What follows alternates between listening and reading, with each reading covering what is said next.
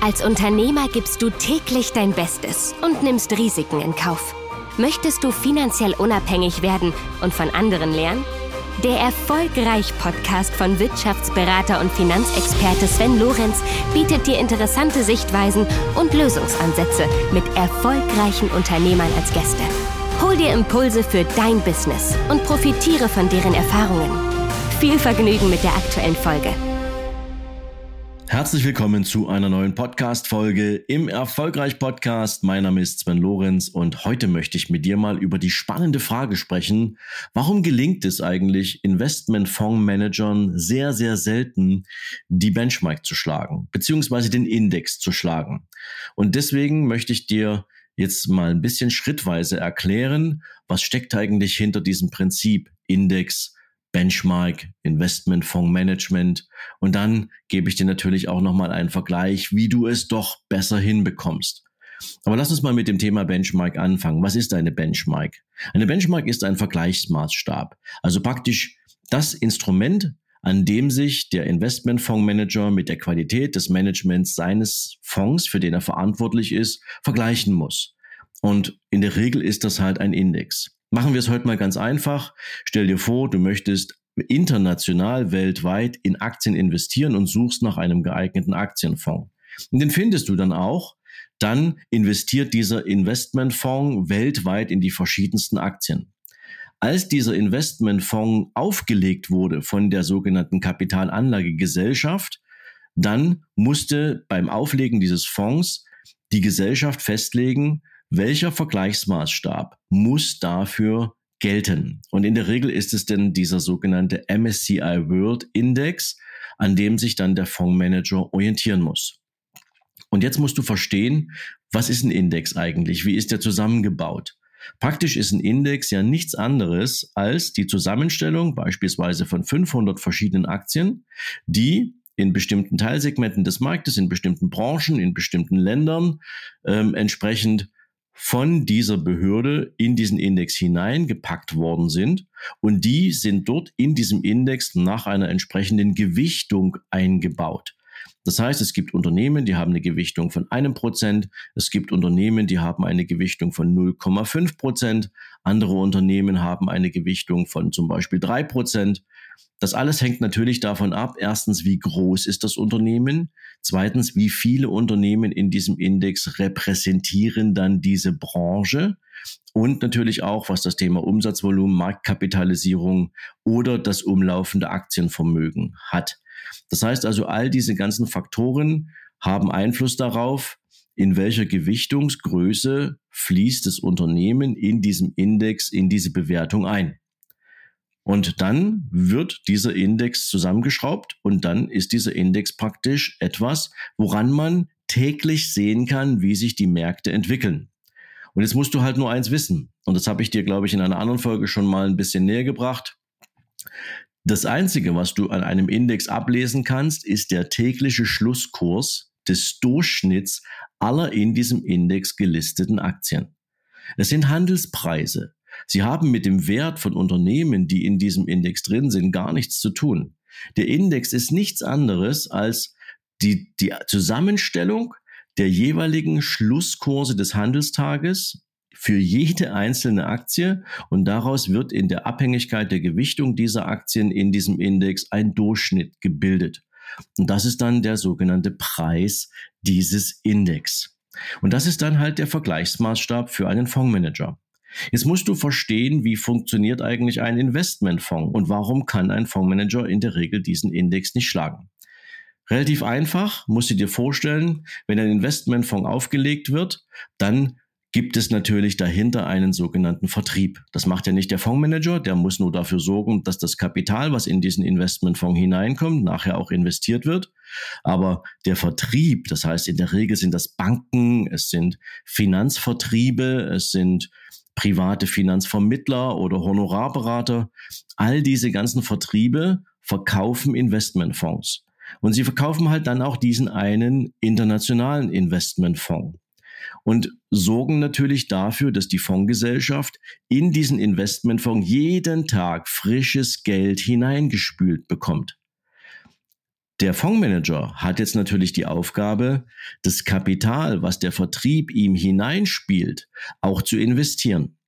Und der kann da nicht irgendwie warten, wie das ein privater Investor macht, ob es jetzt irgendeinen günstigen Einstiegspreis für den Markt gibt, sondern das Geld kommt in diesen Investmentfonds und muss sofort investiert werden. Warum ist das so?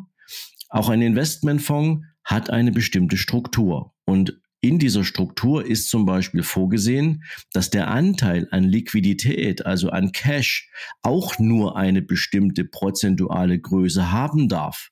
Nehmen wir mal an, die Größe wäre 10 Prozent. 10% Cashquote in einem international ausgerichteten Aktienfonds soll sicherstellen, dass wenn Investoren ihr Geld auch mal aus dem Fonds rausnehmen wollen, natürlich ohne dass Werte verkauft werden müssen, praktisch relativ schnell ihre Liquidität bekommen. Andererseits ist es natürlich so, wenn jeden Tag frisches Geld in diesen Investmentfonds durch die Vertriebe dieser Welt hineingespült werden, dann muss der Fondsmanager die Balance halten, damit er diese Cashquote von 10% nicht übersteigt. Und das heißt, je aktiver ein Vertrieb ist für einen entsprechenden Investmentfonds, umso mehr frisches Geld kommt in diesen Fonds hinein und umso schneller muss der Fondsmanager reagieren und entsprechend dieses frische Geld investieren, und zwar in Aktien. Und das bedeutet, er hat überhaupt keine Chance oder überhaupt keine Wahl, darauf zu warten, dass der Markt irgendwie einen günstigen Preis für den Kauf von Aktien bietet, sondern der muss sofort investieren, weil er sonst seine Cashquote überreizen würde. Er hätte also zu viel Cash und dann steigt ihm sozusagen die Aufsicht aufs Dach. Und das darf natürlich nicht passieren. Und jetzt musst du natürlich auch verstehen, der, der Vertrieb, der die ganze Zeit dafür sorgt, dass frisches Geld in diese Investmentfonds hineingespielt wird, ob du jetzt mit einem Bankberater zum Beispiel diesen Fonds kaufst oder bei irgendeinem Honorarberater, wer auch immer dir diesen Fonds verkauft, der möchte dafür bezahlt werden, dass er dich berät und dass er den Fonds sozusagen an dich verkauft hat.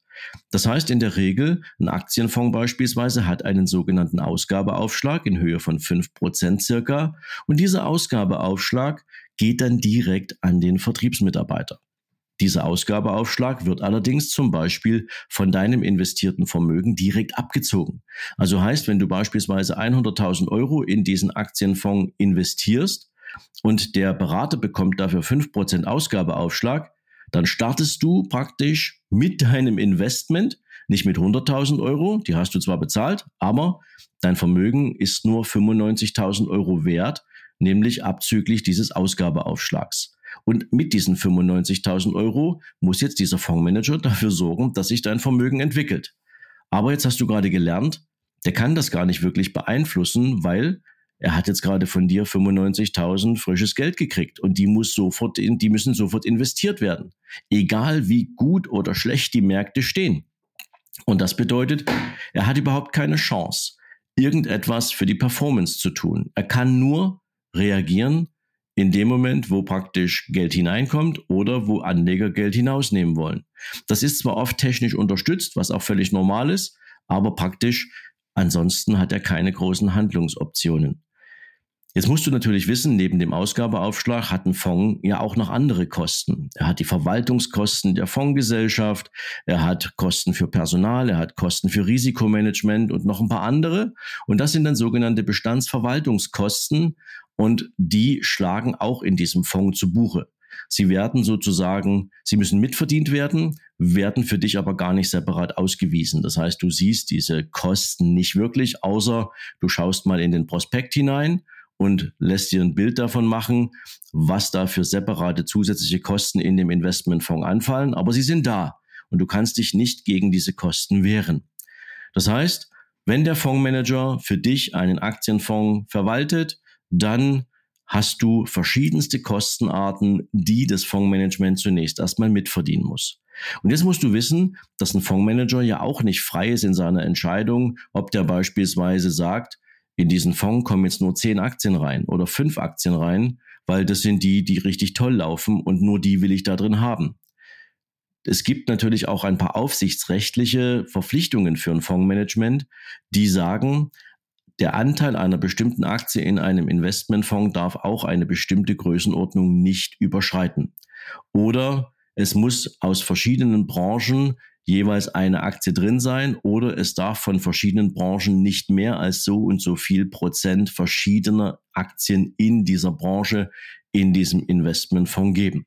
Das klingt jetzt natürlich alles ein bisschen komplex, ist es auch, aber das soll dir mal vermitteln, ein Fondsmanager, der ist nicht irgendwie ein Privatinvestor, dem du dein Geld anvertraust und der dann im besten Sinne für dich Investmententscheidungen trifft, sondern es sind riesige Vermögensberge, die der Fondsmanager zu verwalten hat. Und der muss einfach nur die Balance halten, damit er alle rechtlichen Rahmenbedingungen, die ihn dazu zwingen, das Investmentverhalten auf die eine oder andere Weise mit diesem Fonds umzusetzen, auch im Blick zu behalten. Das ist alles, was sozusagen der Investmentfondsmanager kann oder darf. Und deswegen, wenn du dir jetzt, wenn du jetzt weißt, ein Investmentfonds ist praktisch ein reguliertes Instrument. Es verursacht eine Menge Kosten. Dann weißt du auch, dass ein Fondsmanager diesen Index, beispielsweise den MSCI World, überhaupt nicht schlagen kann. Aus dem einfachen Grund, wenn du in einem Investmentfonds nur Handelspreise abgebildet bekommst, Schlusskurse von einem Tag, dann haben die ja keine Kosten. Es ist ja nur eine mathematische Darstellung von Handelspreisen der in diesem Fonds oder in diesem Index zusammengestellten Aktien. Punkt. Das heißt, ein Investmentfonds hat Kosten, eine Benchmark, ein Index hat keine Kosten. Deswegen wird natürlich immer sehr viel darüber gesprochen, dass man zum Beispiel ein ETF kaufen soll. Und jetzt möchte ich dir zum Thema ETF an dieser Stelle auch gern noch mal ein bisschen was sagen. Ein ETF bildet ja nichts anderes ab als diesen Vergleichsindex, beispielsweise den MSCI World. Aber auch in diesem Investment, in diesem ETF, in diesem Index gibt es halt beispielsweise ein Drittel Aktien, die richtig gut laufen. Es gibt ein Drittel Aktien, die richtig schlecht laufen und es gibt halt das Drittel in der Mitte. Und wenn du dir einen Index kaufst, also den MSCI World als ETF, dann hast du nichts anderes als den Durchschnitt aus den Top-Performern, den Low-Performern und dem, was durchschnittlich performt.